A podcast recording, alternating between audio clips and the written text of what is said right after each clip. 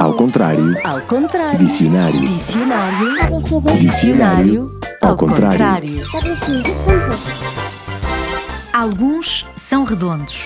Habitualmente são redondos. Mas também existem outras formas. Não me digas. Quadrados, por exemplo. Retangulares, ovais, hexagonais. Ai, ai, ai. Podem ser fabricados em porcelana, em vidro, plástico, madeira, até em metal. Há quem os use para decoração. Lindo nesta parede. Quem goste deles pintados, com flores, com cores, com riscas, com o nome. Espera! Há quem os use para instrumento.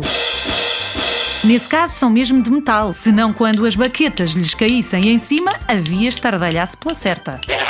Na maioria dos casos servem para colocarmos coisas deliciosas. Carne, peixe, legumes. Se forem pequenos, podem trazer a sobremesa. Ou as entradas, aqueles petiscos antes das refeições. Alguns têm um fundo mais acentuado. São os de sopa. Estamos a falar de. Está certo! Estamos a falar de pratos.